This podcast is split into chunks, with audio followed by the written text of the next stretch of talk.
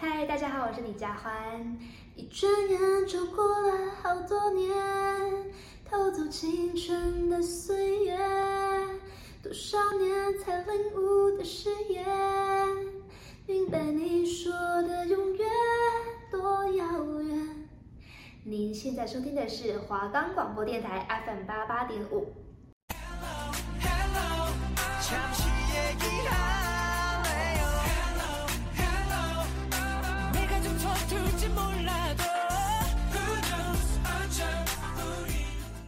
여러분，안녕하세요。喜欢韩国的偶像吗？喜欢韩国的美食吗？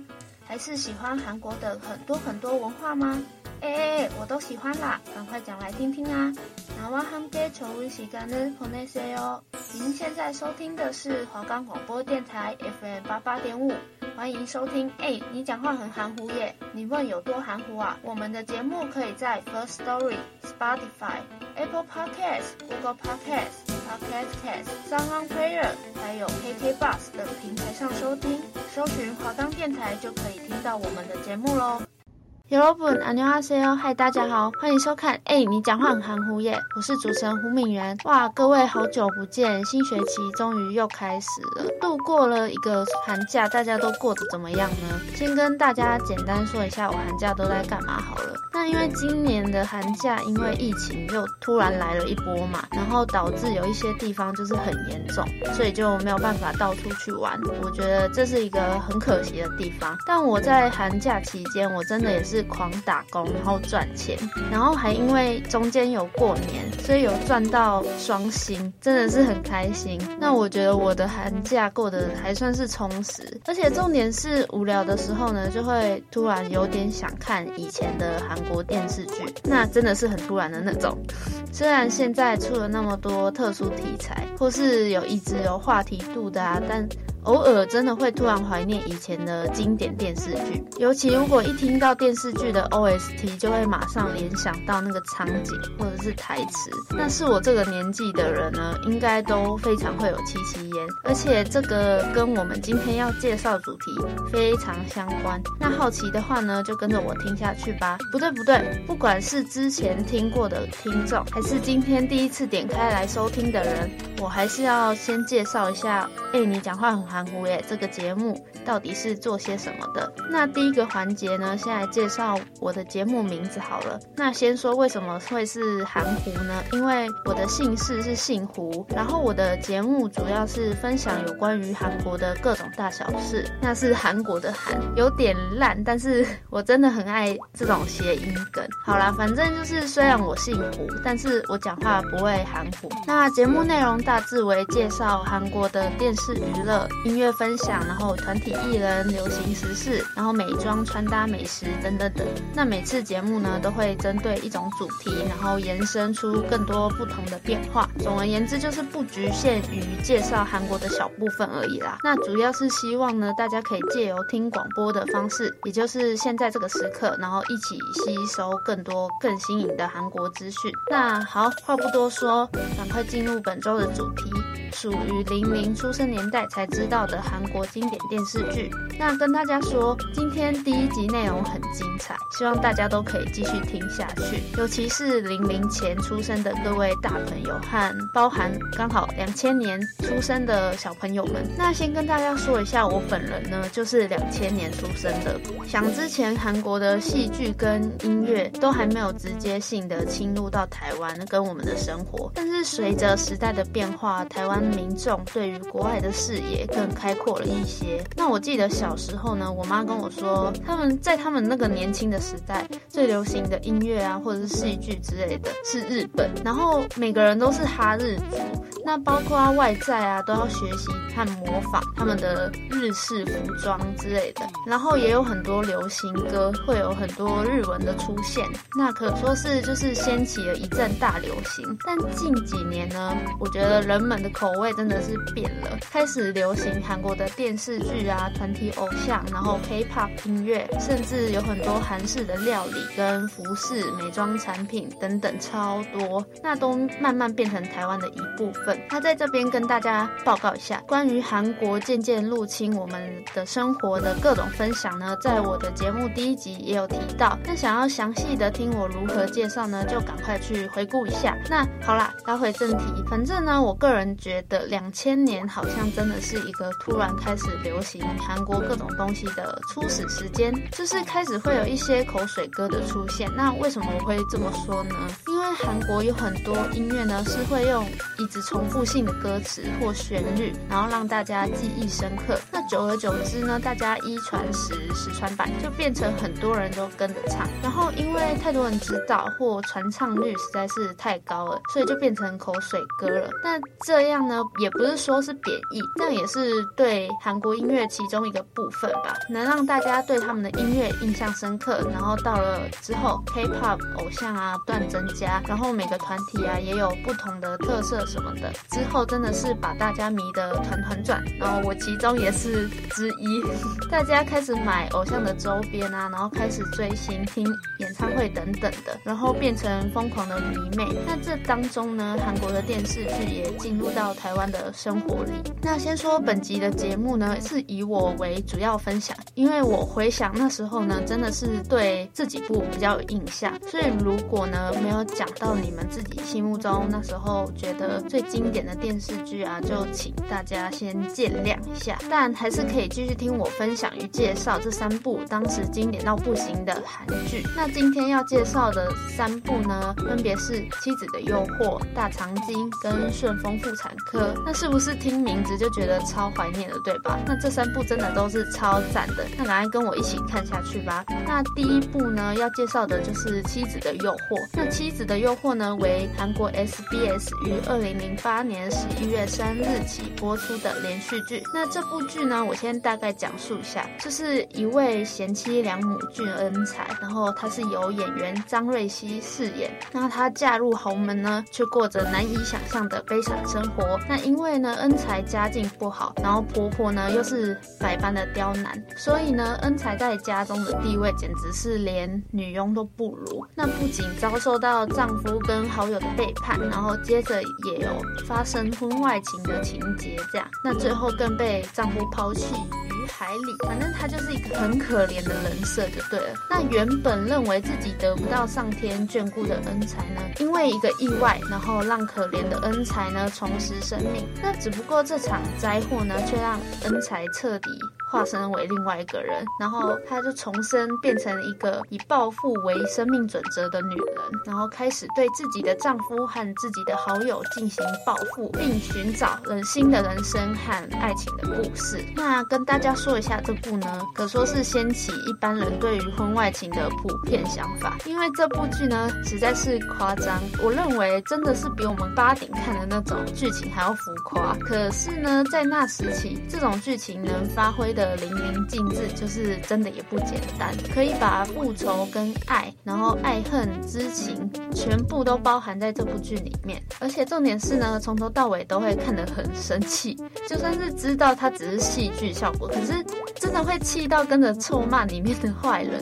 但只能说呢，在那个时候复仇的题材真的算蛮少的，然后又演得那么狗血，真的是没几部就会让人印象深刻。那其中妻子的诱惑呢？真的是会让人一直回味的电视剧。那尽管戏剧内容有许多争议，可是，在播出的期间呢，还是获得平均高达三十 percent 的收视率，真的是非常高，真的是算是非常高哦。而且，不管是韩国的观众，或是之后台湾的电视台开始播放后，都有一定的讨论度，然后也在观众的心中留下很深刻的印象。那先来介绍一下他剧中最主要的三位主角。那第一个。呢，女主角具恩才在剧中呢是饰演一名嫁到房地产富豪家族的贤妻良母嘛，刚刚也有提到。那她的丈夫郑乔彬呢是由演员边宇敏饰演。那她与自己的闺蜜发生婚外情，那她从濒临死亡挣扎活过来之后，对伤害过自己的两个人，然后展开了报复。那第二个演员呢，是金瑞欣饰演的恩才朋友艾丽。那她背着自己的朋友恩才，然后偷偷勾引她的丈夫。反正她就是一个坏女人，坏到不行。然后她呢，她原本是恩财父母收养的孩子，然后也和恩财的哥哥巨强财也有一段情。可是呢，遇上了郑乔斌之后，她就变心，她更处心积虑的想要取代恩财，然后用尽伎俩，然后使乔斌跟恩财离婚。然后第三个呢，就是为郑乔斌呢，他是恩财的丈夫，然后父亲呢是做土地暴发户。那他从小就过着一衣食无忧的生活。他从学生时代起呢，就是有名的花花公子，然后用钱拿到大学毕业证啊之类的。那他呢，在父亲的底下学习房地产业务，然后非常敬畏他父亲，然后在他父亲面前连头都不敢抬。其实呢，在我看来，他就是一个胆小怕事的臭男人。接下来呢，我也来大概讲一下复仇的故事。那就我上面讲过的，那女主角呢，历经死亡后，然后为了要报仇勾引老公，她从一个土气的小媳妇变成一个时尚名媛。那当时七零年代风靡一时的那个圆点服饰啊，再次流行起来，就是这个夸张程度。然后同时呢，因为她也使尽了狐狸精的招数，然后楚楚可怜呐、啊，然后抛弃她的老公就也被杀到。那除了外表变成更加美丽以外，她还积极充实内涵，例如学习外语啊、游泳、高尔夫、跳舞、绘画等十八般武艺，样样精通。反正就是还学会如何算计别人，然后以其人之道还治其人之身的概念，然后偷偷录音，然后买通身边人，然后去对付，也是她的复仇绝招。这样子，那她就是决心要把以前的丈夫从第三者那边，就是艾丽，然后勾引过来，再将他狠狠的抛弃。总之，我觉得这部呢真的是很好看，但又会觉得看得很生气。到最后复仇成功，真的是看得有够过瘾。举个例子，真的是蛮像之后台湾才出的那种犀利人妻啊，类似这种情感爱恨的题材。但我也觉得应该也是想要把女人的希望啊跟梦想写成一部电视剧，然后也可以醒思自己选择束缚住一个婚姻中，还是还是自己会面临到无法挽救的结果，还是最后呢可能会走上一段美好幸福的婚姻，这都不太知道嘛。那我觉得这个其中呢，就是值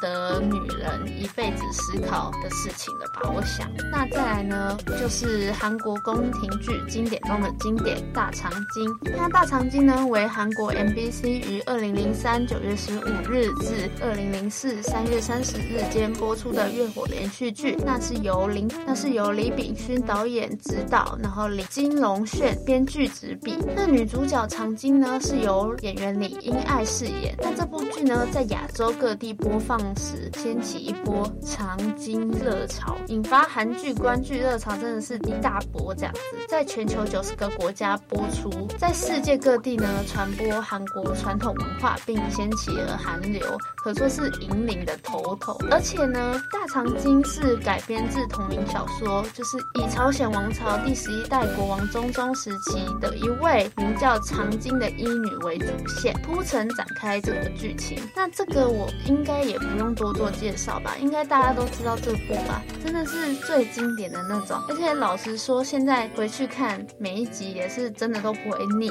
而且都很精彩。可是听说剧情跟真正的历史有些差别，甚至有些刊物的部分。但是以当时的拍摄啊跟题材，我觉得都是一个很好的手法了。然后而且这而且这个也有改编，将故事描述得很清楚。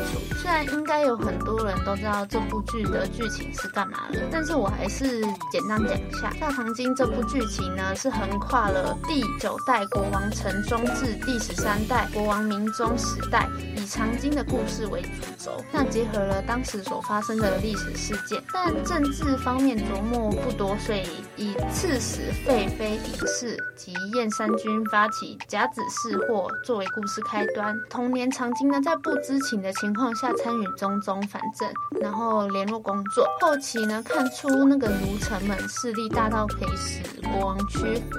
女主角长今呢之后就为宫廷内的御膳厨房，然后作为内人。那童年呢是种种复杂过往，然后接连失去双亲啊，然后被代令守守江德久夫妇收养，并借由给后来成为君主的中宗送酒而进入宫廷，那成为御膳房的小宫女。那长期训练结束后呢，长今被安排给上宫韩爱中进行教育和培养。那因为她吃苦耐劳的个性跟聪颖好学，还有韩上宫的细心教导，那长今在御膳房练出了不凡的烹饪技能。那因为竞争御膳房的领导权啊，种种原因，里面就是一个很难生存的地方，并被借机罗织罪名，然后流放到他乡。然后在流放地呢，曾经遇到了医女张德等人，然后逐渐就是开始研修医学，并在接受培训后回到宫廷，那成为内医院的医女。之后因医术精湛，徐长今也受到中宗跟皇后的赏识。那以女性之身被任命为皇帝的主治医官是名大长今。那大长今呢，是朝鲜史无前例的女御医。那她的名声呢，在《中宗实录》这本书里面也有记载。之后也和文武双全的朝廷官员闵正浩组成了幸福的家庭。那跟大家补充一下大长今的超级收视率，在二零零三年九月十五日起，韩国播放期间收视率一直保持在五十 percent 左右。那并以四十六点二 percent 的平均收视率获得二零零四年的年度收视之冠，尤其是二零零四年三月三十日大结局的时候，收视率更是达到五十七点八，超多。然后播放呢是长达七个月之久。直接收益一百亿韩元。更夸张的是呢，大长今播完之后呢，一段时间有大批的电视观众急剧减少，有人称为这个现象为大长今后遗症。那因为大长今之后没有人可以跟他媲美的电视剧出现，所以造成收视率就是严重的下降。那二零零四年五月起呢，在台湾 GTV 的戏剧台也有热映三个月，那最高的收视率也达到六点。二二 percent，那收视人口呢为一百四十三万，那不仅创下历年来韩剧的最高，也达到平均每年重温不止一次，然后收视率还是可以打败其他节目播出中的新韩，真的是很经典吧？之前有看过的人真的可以一直去回味一下，而且听到那个主题曲真的是会怀念死的。那第三个要介绍的韩剧呢，则是应该是年代最久的，就是《顺风妇产科》啦。那《顺风妇产科》呢，是一部以妇产科生活为背景的产妇片情景剧。那由韩国 SBS 电视台于一九九八年三月二日起开播，那至两千年十二月一日年底正式画下句点。两千年就是我出生的那一年，那它总共播出了六百八十二集，那平均收视率呢是达到二十五 percent。那其中培养出很多新生代演员，例如宋慧乔啊、李泰兰、金来婉，还有许英兰等等等。那六百集后的晚期呢，因为主角他们的离去，然后收视率下降什么的原因，然后就停播了。那说到这部剧呢，真的年代真的是有够久远的。但真的是大家心目中经典的存在之一吧？因为虽然我小时候也没有每一集都看，因为可能也太小了，然后也不太记得剧情的详细。所以先跟大家讲一下，就是有些资料呢，我是在网络上找的，然后再跟大家分享。总之呢，因为这部韩剧是很多人心中的呃童年回忆，所以我也抱持着这个心态，然后想跟大家介绍，就是可以借此怀念，然后获得回响这样子。那那因为呢，这部剧里面的演员实在是太多了，所以我就不一一介绍谁是谁。但故事简单扼要的还是说了一下，还是跟大家说。一下，那顺风妇产科呢，是以院长吴志明的家人与亲邻之间的日常生活里，然后以快节奏的喜剧方式来描述家庭跟人际关系的重要性。那此外呢，还有六位喜剧作家轮流编写不同风格的轻松喜剧，那有别于一般搞笑的模式，所以小时候看这个的时候，我都觉得很好笑。